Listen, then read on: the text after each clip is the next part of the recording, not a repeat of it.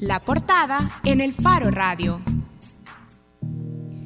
Estamos de regreso en el Faro Radio. Hoy la pregunta que ponemos sobre la mesa es ¿cuánto confía El Salvador? ¿Cuánto confían los salvadoreños en su policía? Antes de irnos a la pausa, les contábamos que vamos a conversar sobre un estudio que ha llevado a cabo el Centro de Estudios de Latinoamérica y el Caribe de la Universidad Internacional de la Florida y el Instituto Universitario de Opinión Pública. Y para hablar sobre la publicación está con nosotros José Miguel Cruz, que es director de este centro de investigación en la Universidad Internacional de la Florida, pero que también fue director del UDOP, del Instituto Universitario de Opinión Pública, entre 1994 y 2006. Hola José Miguel, gracias por aceptarnos. Hola, muchas gracias y gracias por la invitación a, acompañarlos este día. Gracias por aceptar la invitación. Sí, Me faltó complementar ahí. En, eh, en, esos días, José Miguel y, la gente del Judop han estado presentando un estudio sobre la policía que se realizó eh, casi en, el último trimestre del año pasado, en el cual se revelan algunos datos interesantes sobre la policía, porque también eh, dan paso a algunas contradicciones que son las que esperamos que nos explique o nos ayude a entender hoy. Por ejemplo, que un, un, tercio, al menos de la población salvadoreña, aprueba el uso de medidas extralegales para que la policía lleve a cabo sus cometidos, como tortura para sacar información o ejecuciones extrajudiciales. Eh, también que, y, eso para mí contrasta con otras, eh, otros datos que revela el estudio, por ejemplo, que la mayor parte de los salvadoreños no reporta haber recibido un abuso directo por parte de agentes policiales en el último año.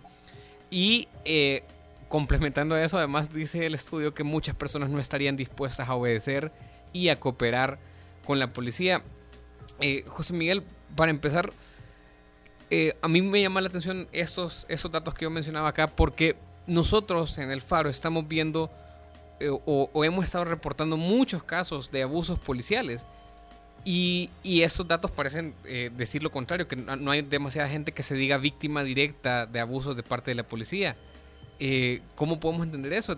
y, si nos puede explicar también un poco qué factores garantizan la confiabilidad que tienen los datos que arroja ese estudio. Bueno, eh, ciertamente eh, el, una de los, uno de los objetivos del estudio era ah, para eh, detectar si la gente se quejaba de abusos policiales, entre otras cosas, por supuesto, y, las fuentes de la confianza en, la policía, como, perdón, como ya lo has explicado. Y el, porcentaje de gente que dijo haber sido víctima directa, ¿verdad? que reportó ser víctima directa de abuso policial, es por ahí menor del 2% de la población.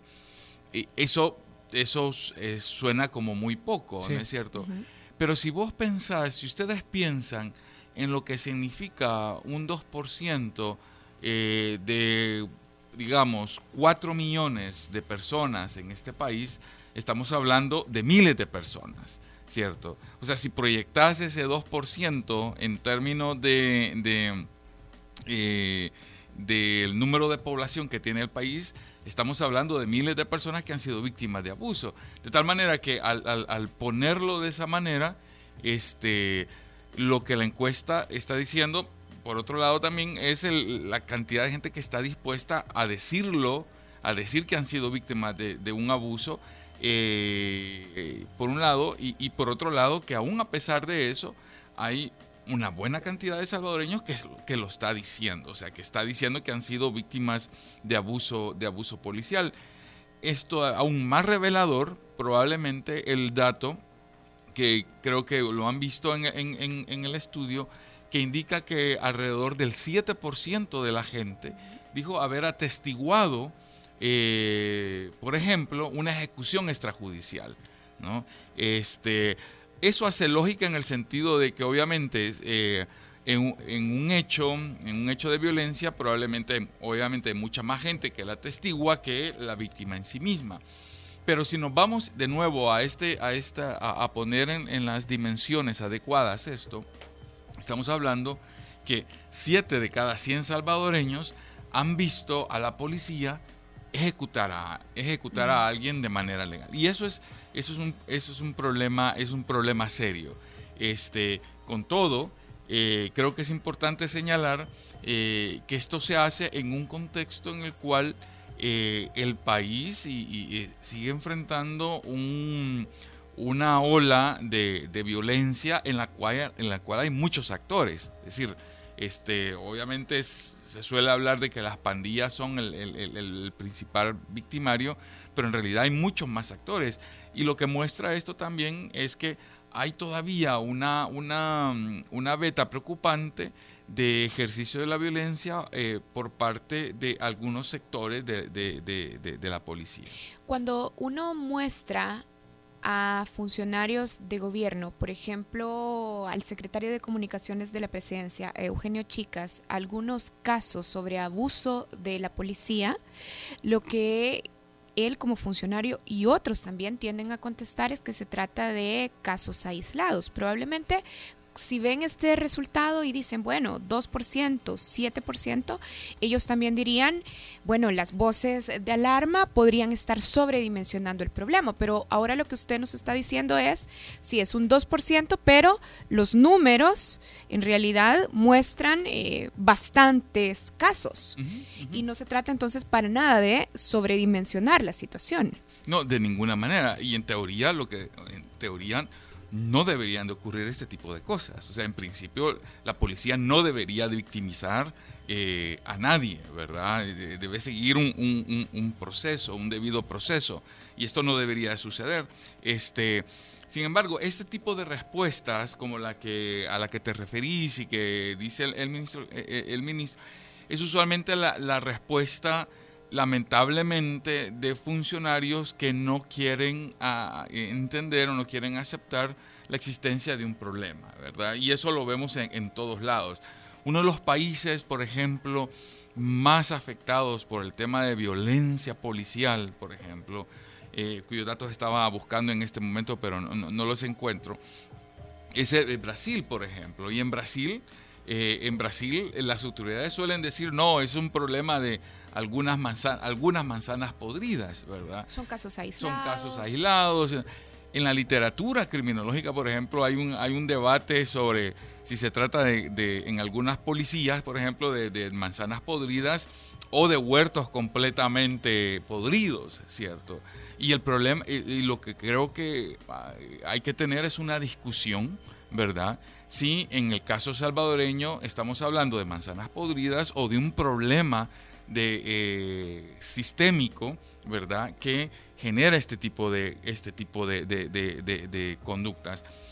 Además, en el caso salvadoreño, esto es muy sensible porque supuestamente este, este país pasó por una guerra, ¿verdad? Se llevaron a, se, se, firmaron unos acuerdos de paz en los que se construyó una policía que ya no iba a hacer este tipo de cosas para aquellos de nosotros que tenemos como cierta edad, sabemos este, de dónde viene este país con una policía que era eh, completamente represiva, ¿verdad? No estoy diciendo aquí que esta policía sea de eso y que hay, y creo que hay eh, suficientes agentes policiales, suficientes jefes policiales que, quieren hacer un buen trabajo, pero creo que eh, muchas veces eh, con tal de acudir al tema de la lealtad de cuerpo, dejan pasar muchos abusos que no deberían de suceder. En, tu primera respuesta decías que a lo mejor los datos sobre victimización dicen que o indican la cantidad de gente dispuesta a decir que ha sufrido un abuso. En el estudio hay razones para suponer que la gente que ha sufrido un abuso tiene razones para no decírselo a los, a los encuestadores? Nosotros tratamos de disminuir ese, esa, e, e, esa posibilidad. Es decir, en cada, en, cada, en cada encuesta y en cada estudio existe la posibilidad de que alguna gente este, no te diga que ha pasado por eso como producto del miedo, ¿cierto? Eh, nosotros intentamos reducir eso, eh, pero ciertamente hay que considerar y hay que aceptar la posibilidad de que algunas personas que pudieron haber sido víctimas de, abuso policial no lo dijeron por razones de miedo, porque estaban en una situación en la cual no sentían este, las condiciones necesarias para poder hablar, poder hablar de eso. Los resultados del estudio José Miguel también muestran que hay muchas opiniones a favor de que la policía use estas medidas extralegales para combatir eh, el crimen. Por ejemplo, que recurra a tortura, a ejecuciones extrajudiciales y a prácticas de limpieza social. Y también ustedes destacan que estas opiniones son más comunes entre jóvenes, entre personas, dicen, con mejor posición socioeconómica y aquellos que desconfían de sus vecinos. ¿Por qué? ¿Qué explica esta coincidencia? Bueno, primero, este, me refiero al, alto porcentaje de gente que está a favor de este tipo de medidas extralegales. Y como lo discutíamos en estos días anteriores, el problema con eso eh, es un problema claramente de cultura política, perdón, de muchos ciudadanos en los cuales eh, muchos eh, aceptan el tema de pasar por encima de la ley con tal de obtener seguridad, ¿cierto?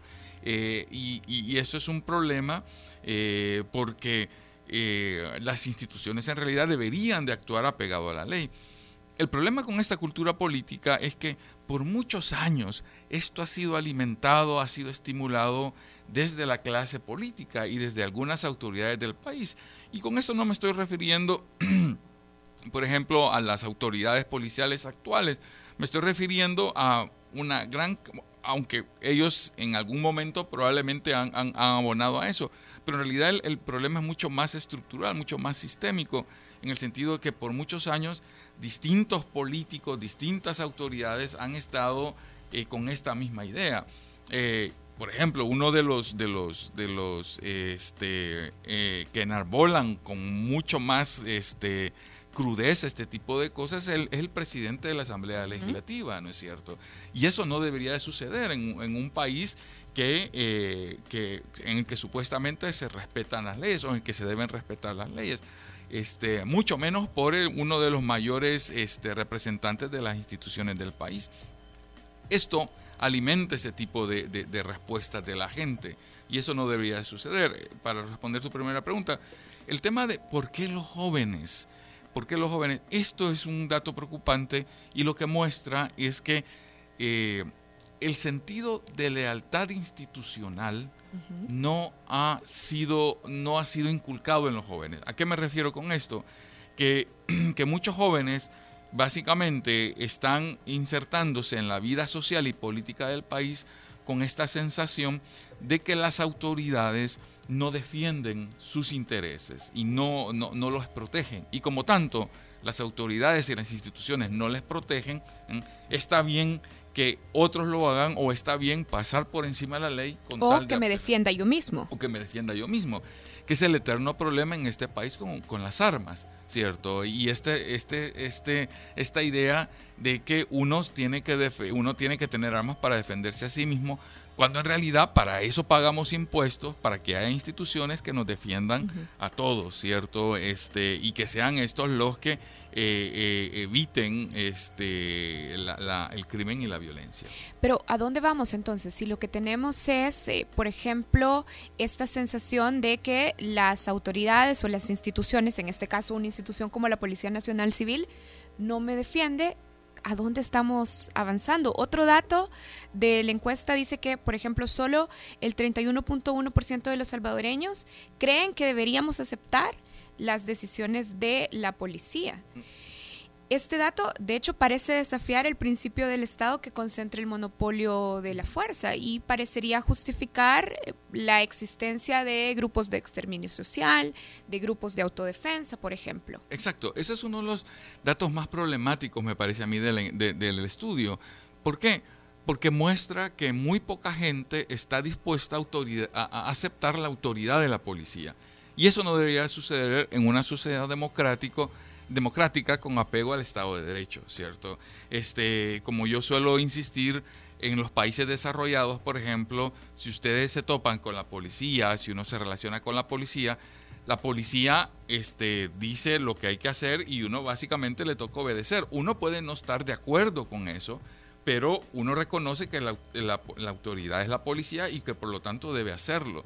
En este país el hecho que el, solo el 31% esté dispuesto a obedecer a la policía lo que está diciendo es que muy poca gente está dispuesta a colaborar, ¿verdad?, con la policía y a reconocerla como autoridad de manera tal que pueda este, garantizar la, protección con apego a, derechos, ¿cierto? Eso, y eso es problemático. Y creo que viene un poco de esta tradición de que por muchos años las instituciones de este país estaban diseñadas más para explotar, para, para reprimir, este, para sacar ventaja de la gente, que para defender a la gente. Lamentablemente, eso no ha cambiado tanto aún con las reformas, aún con las nuevas instituciones en los, eh, eh, después de los acuerdos de paz. Y eso es algo en lo, que tenemos que trabajar. Yo tengo dos preguntas sobre esto que acabas de decir. Uno, yo no sé si, si eh, influye, porque decíamos, por ejemplo, que los jóvenes son los que están más a favor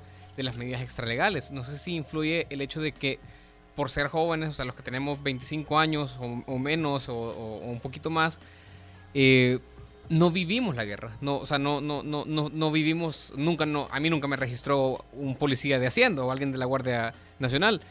¿Eso influye en, en, querer que regrese ese estilo represivo de la policía? Eso puede ser un factor, ciertamente. Eso puede ser un factor porque la impronta que deja el hecho de tener una policía claramente, abiertamente represiva, como era la Policía Nacional, como era la Guardia o la Policía de Hacienda, o sea, vos, uno no quiere pasar por eso, vos no querés pasar por eso.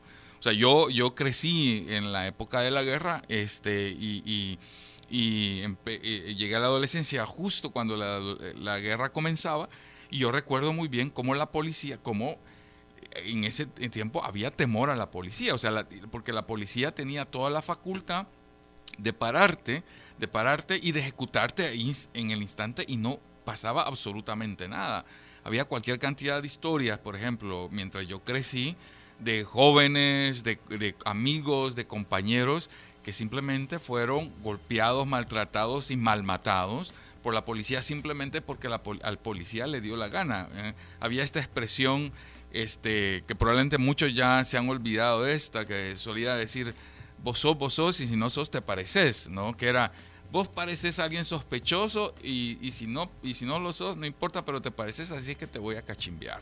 ¿no? Entonces era, era, era la manera en cómo eh, este, operaba la policía, cómo operaba la Guardia Nacional. Eso supuestamente ya no debe suceder, ¿verdad? Y esta es una experiencia que por, la cual, por la cual muchos jóvenes probablemente no han pasado. Y un contexto de inseguridad como el que tenemos en el país, muchos se ven tentados a este tipo de respuestas simplemente porque eh, están desesperados por el nivel de, inseguridad que, enfrentan. Ahora, habrá muchos jóvenes que también lo han pasado y no con las policías antiguas, sino con la Policía Nacional Civil. En el Infaro acabamos de publicar un caso de una, una crónica de un joven que en Quesaltepeque lo, digamos, narra esa experiencia de un encuentro con la policía, aun cuando no estaba acusado de ningún delito. Eh, también eso se refleja en el estudio, es decir, porque no solo, sí, es cierto que, digamos, 30% de la gente o 40% está por ahí por la aprobación a medidas extralegales, pero también hay otro porcentaje de la gente que no está en esa, en esa sintonía. Sin duda, y, una de las cosas que muestra el estudio es también que las personas que son suelen ser víctimas más frecuentes de los abusos policiales, aún con este 1%, aún con 1% de, eh, eh, que ha sido víctima directa, pero que incluso ha sido personas que han sido maltratadas, eh, incluso verbalmente, son la mayor parte son jóvenes y, son del sexo masculino. si sos hombre del sexo masculino y que vivís en ciertos sectores del país, tienes una altísima probabilidad ¿ah? de tener un encuentro bastante conflictivo con la policía. Aunque no seas pandillero, aunque no seas ningún sospechoso, pero la policía va a este, probablemente sospechar de vos inmediatamente solo por el hecho de ser eh, joven, eh, eh, un hombre, joven. un hombre joven, ¿cierto? Que, que lamentablemente suena mucho a, aquellos que crecimos como motivo durante la guerra. Si en la época de la guerra vos este, eras hombre joven y además tenía, usaba barba, este, eso era casi para decirle a la policía, venga y pega una cachimbiada. Entonces hay un poco de eso también. Y el, estudio muestra que los jóvenes, eh, hombres jóvenes, suelen ser víctimas más frecuentes y suelen incluso ser testigos de abusos policiales mucho más frecuentemente. Ahora, José Miguel, veamos estos datos que han ido saliendo en la discusión y que también están en el estudio. La gente eh, apoya que la policía actúe al margen de la ley, o por lo menos sectores importantes de la población encuestada.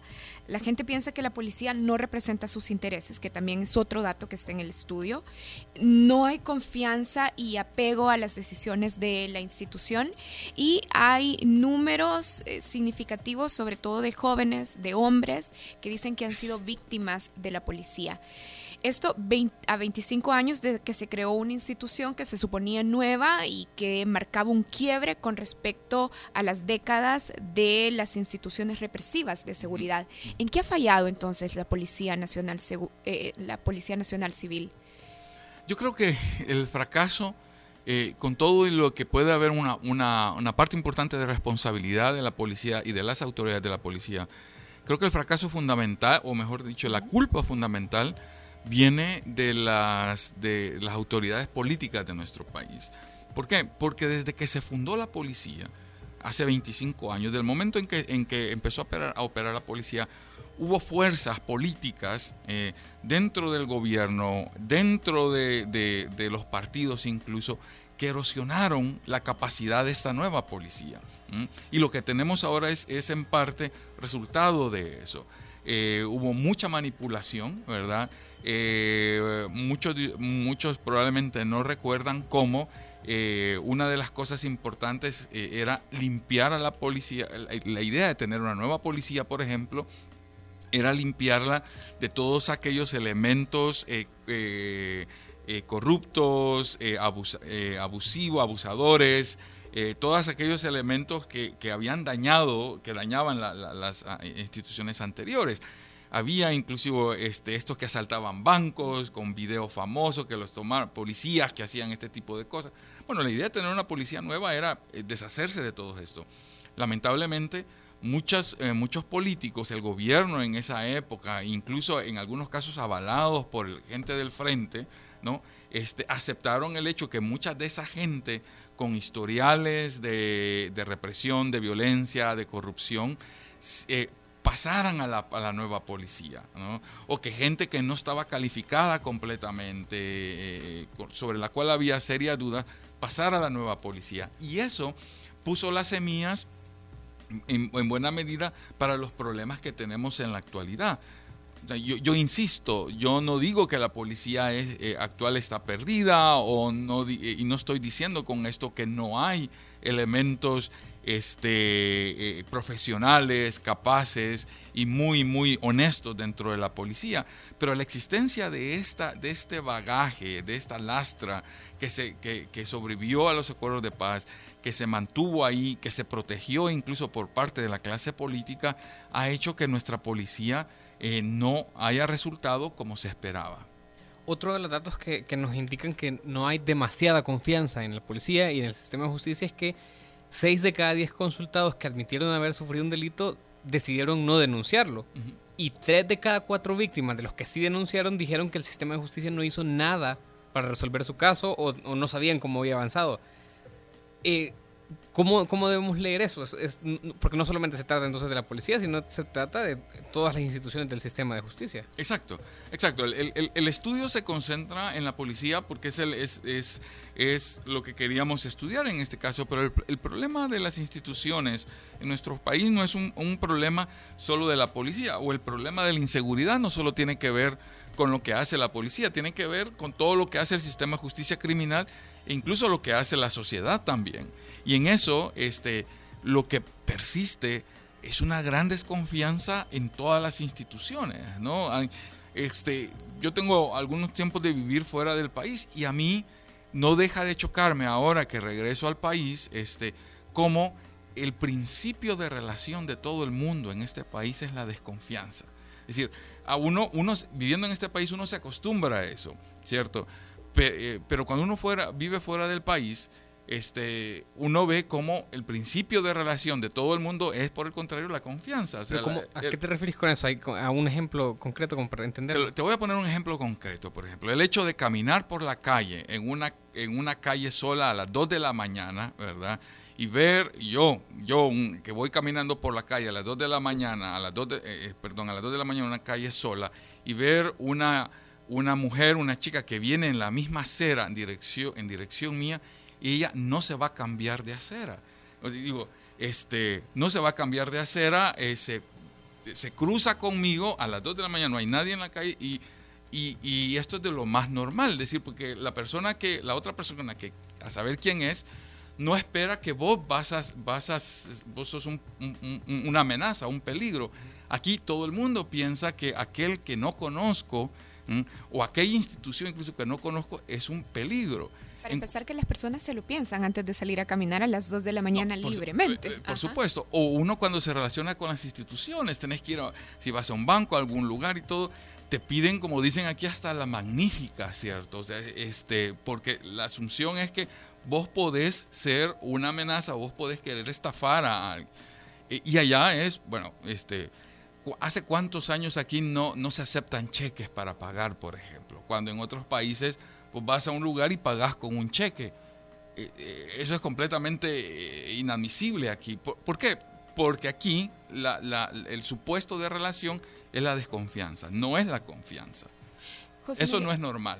Eso lo que quiero decir es que algo como para nosotros se ha normalizado, pero, pero no es normal, no debería ser normal. Y las respuestas de las personas en este estudio pueden relacionarse también con eso, con el hecho de asumir como normales conductas que no lo son. Es decir, a veces eh, me imagino que si la gente dice eh, que no han visto o que no han atestiguado nada irregular o ilegal de la policía, pero tal vez han visto que la policía hace un registro súper violento, y no lo, no lo estiman como algo normal. Los parámetros están abajo. Exacto, exacto. Hemos disminuido tanto los parámetros que a veces incluso, eh, y, y, eso puede explicar algunas de las cosas que ustedes me preguntaban al principio, el hecho de que lo que en otros países puede ser considerado un abuso, ¿verdad? Por parte de las instituciones, aquí no lo es porque es visto como, como de manera normal, ¿cierto? Para mucha gente el hecho de que este, vayan en el bus y que paren el bus, bajen a todo el mundo y lo registren, les peguen una patada en los pies para abrirle las piernas y registrarlo, eso no es abuso, sino que es un procedimiento ya normal, ¿cierto? Para algunos sectores. Pero eso, desde cualquier punto de vista, en, otros lados sería un abuso porque ¿por qué el Estado está haciendo esto? ¿Por qué me está haciendo esto? Porque no deberían de hacerlo. ¿Y ese tipo de procedimientos mejora la percepción de seguridad de las personas? En algunos sectores en algunos sectores sí. El problema también, por otro lado, es que para mucha gente el solo hecho de que eh, de ver a la policía haciendo algo es suficiente para, para, tener confianza, ¿verdad?